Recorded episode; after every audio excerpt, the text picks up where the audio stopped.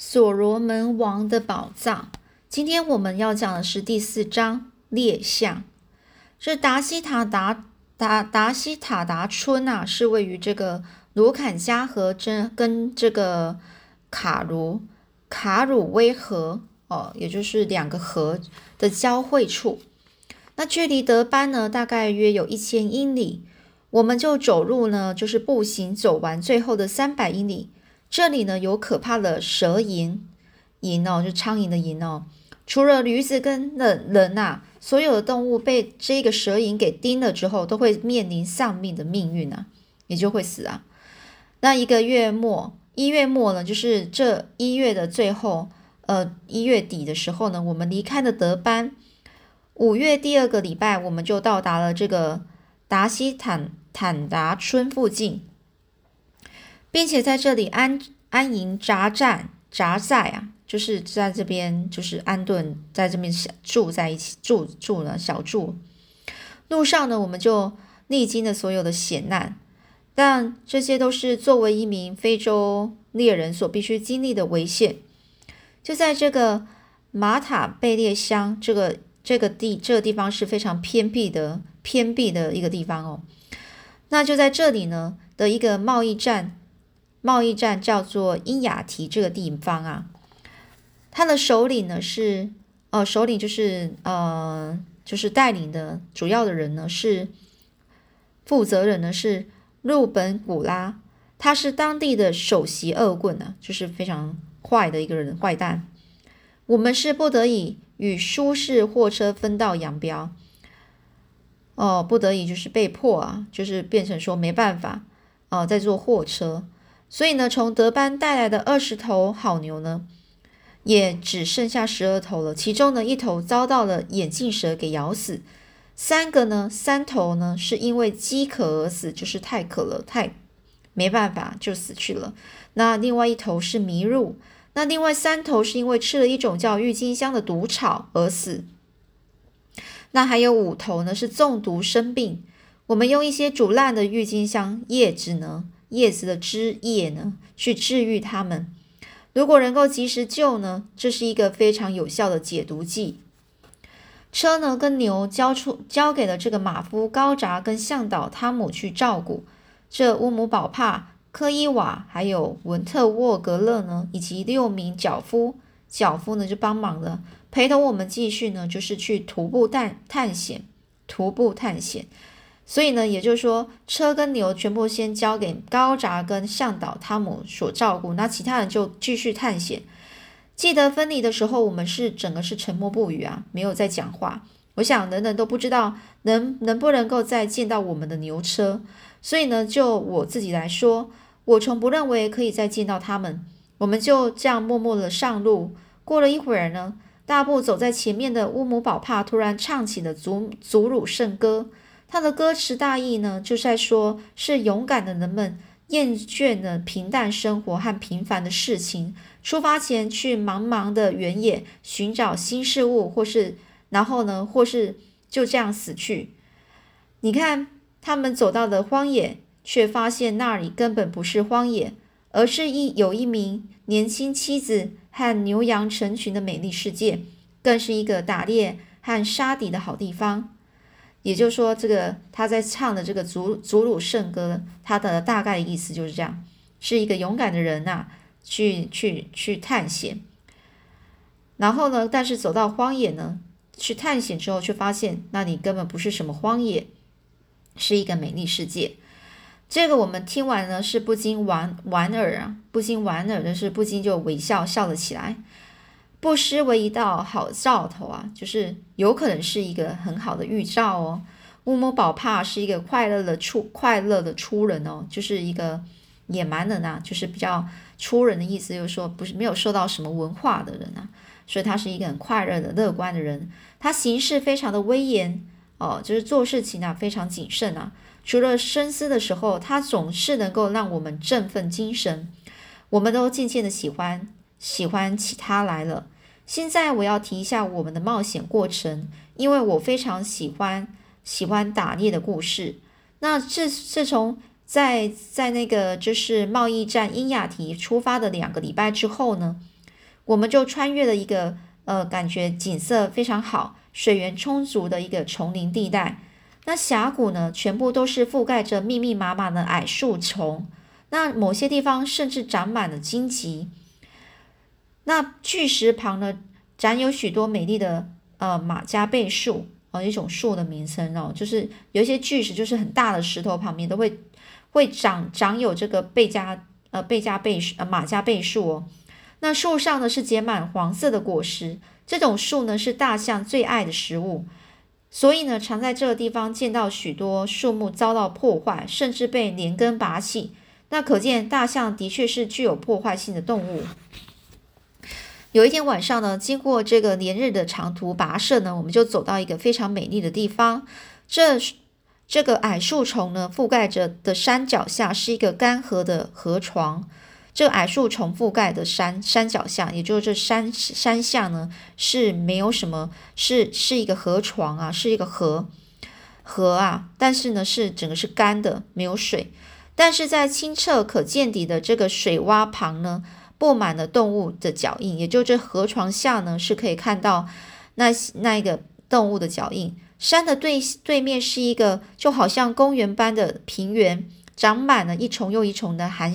含羞草，这期间呢，偶尔可以发现一些许一些那些叶片光滑的马加贝树，四周不见出路。矮树丛呢，就是仍然呢，就是极静的在生长着，生长着。那我们呢，这人啊，我们这群人呢，就进入了河床小路，突然惊动了一群长颈鹿，吓得他们就飞奔而去。正确的说，他们是以独特的姿态飞奔而去。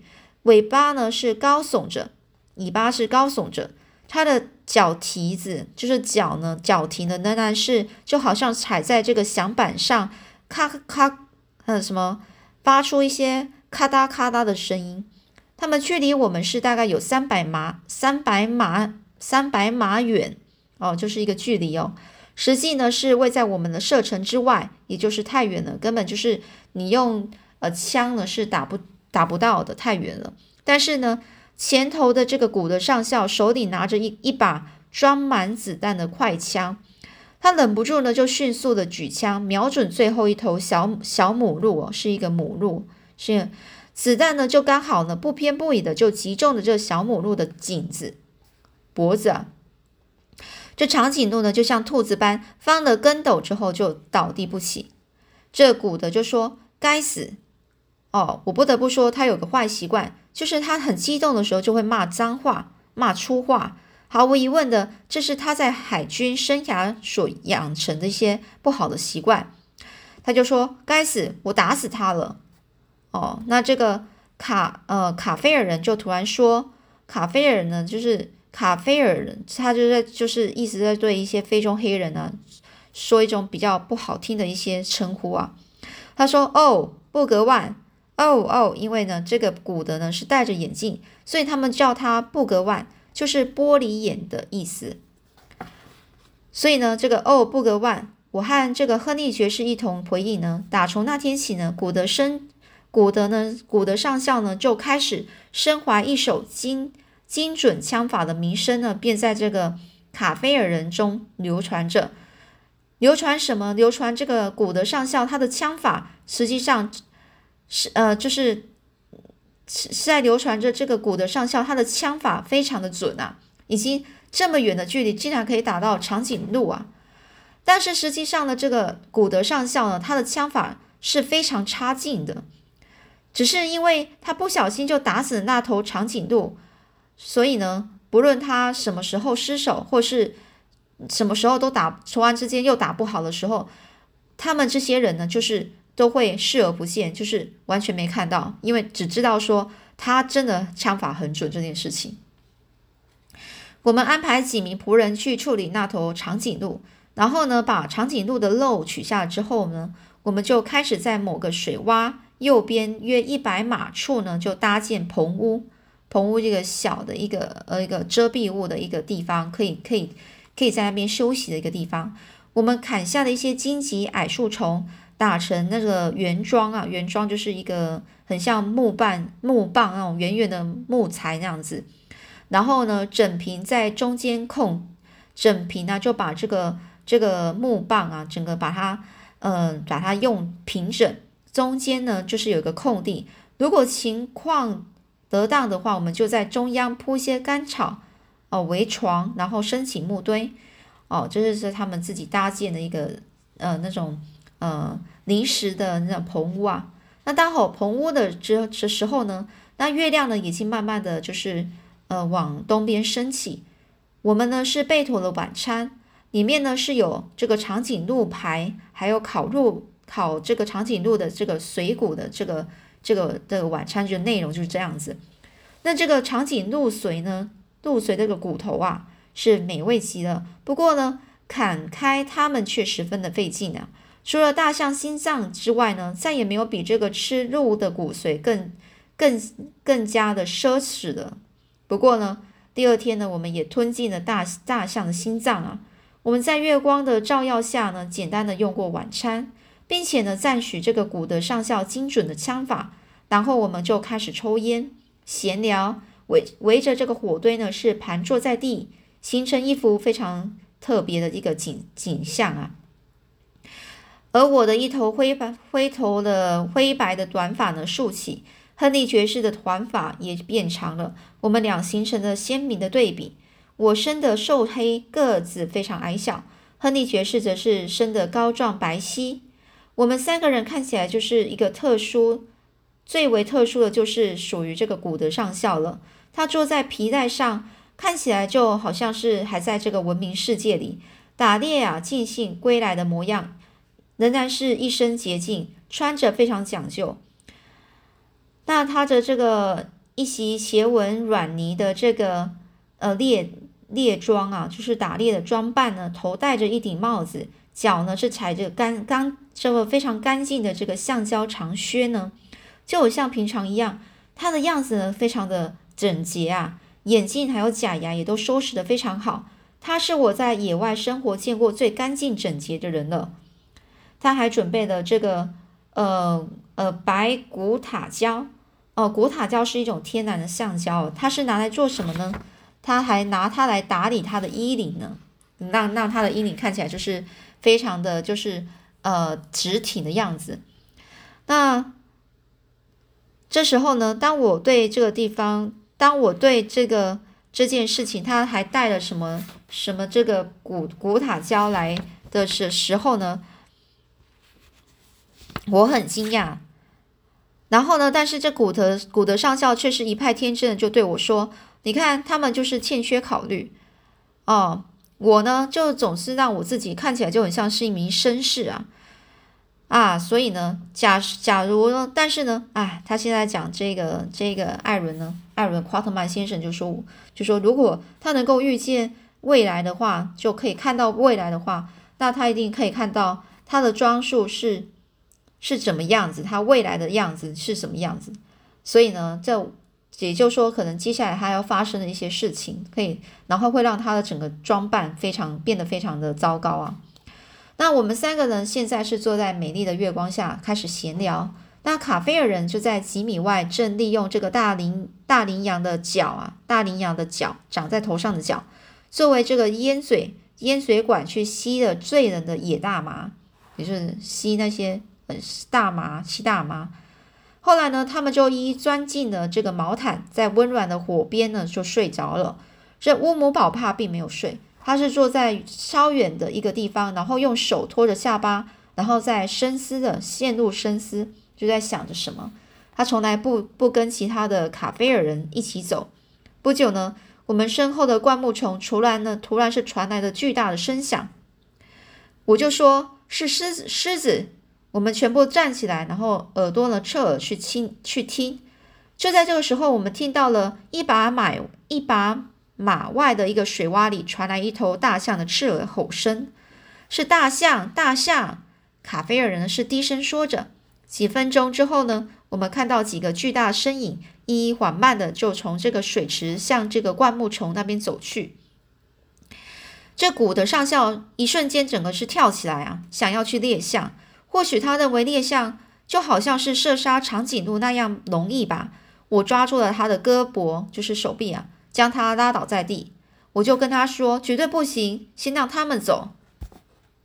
这亨利先生说：“看来我们到了狩狩猎天堂啊！我建议在这里停留几天，打个猎再离开也不迟吧。”而我听到这话的时候，其实是非常惊讶的，因为到目前为止呢，亨利爵士总是那一个要急着赶路，特别是因为我们在英雅提这个地方有听到有一名叫做纳纳维尔的英国人在两年前卖了车，然后继续前进的时候，亨利爵士呢便是使劲的催着赶路。哦，所以呢，这亨利爵士呢，他听到说这两年前呢，这个这个英国人呢，他呢就是有卖掉这个车的时候呢。那个他呢是催着要赶赶路呢，赶着路啊。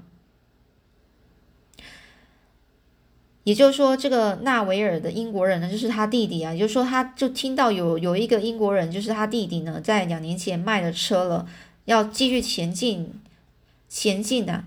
所以呢，他就很急呀。现在呢，我猜测呢，这个亨利爵士他的狩猎本能是占的上风啊，也就是说，他现在比较想要就是先去狩猎。那古德听了这这个建议之后，又跳起来，他早就打着这个猎捕大象的主意了。坦白说，我也想去猎象。如果让猎物呢从自己手中溜走，却不去试试手气，实在是有违身为猎人的一个职业道德啊。所以呢，我就说，好吧，伙伴们，我觉得。我们都有意向想要去猎象，那现在我们就先睡觉吧。我们必须在黎明前离开这个地方，或许能够趁他们赶路觅食的时候去抓住他们，逮住他们。那每个人表示非常同意，所以呢就这样子，古德呢脱下了衣服，抖上抖抖一抖，将眼镜还有假牙放进裤袋，然后将每件东西都整齐的堆叠着，放到这个橡胶防水布下方，防止露水沾湿。那亨利爵士跟我则随意的收拾，然后整个整个身体就蜷缩在毛毯里睡着了。那整晚没有做梦，这这对于旅旅行者来说真是一个奖赏啊！那好了，我们故事之后又会怎么发展呢？我们下次再继续说喽。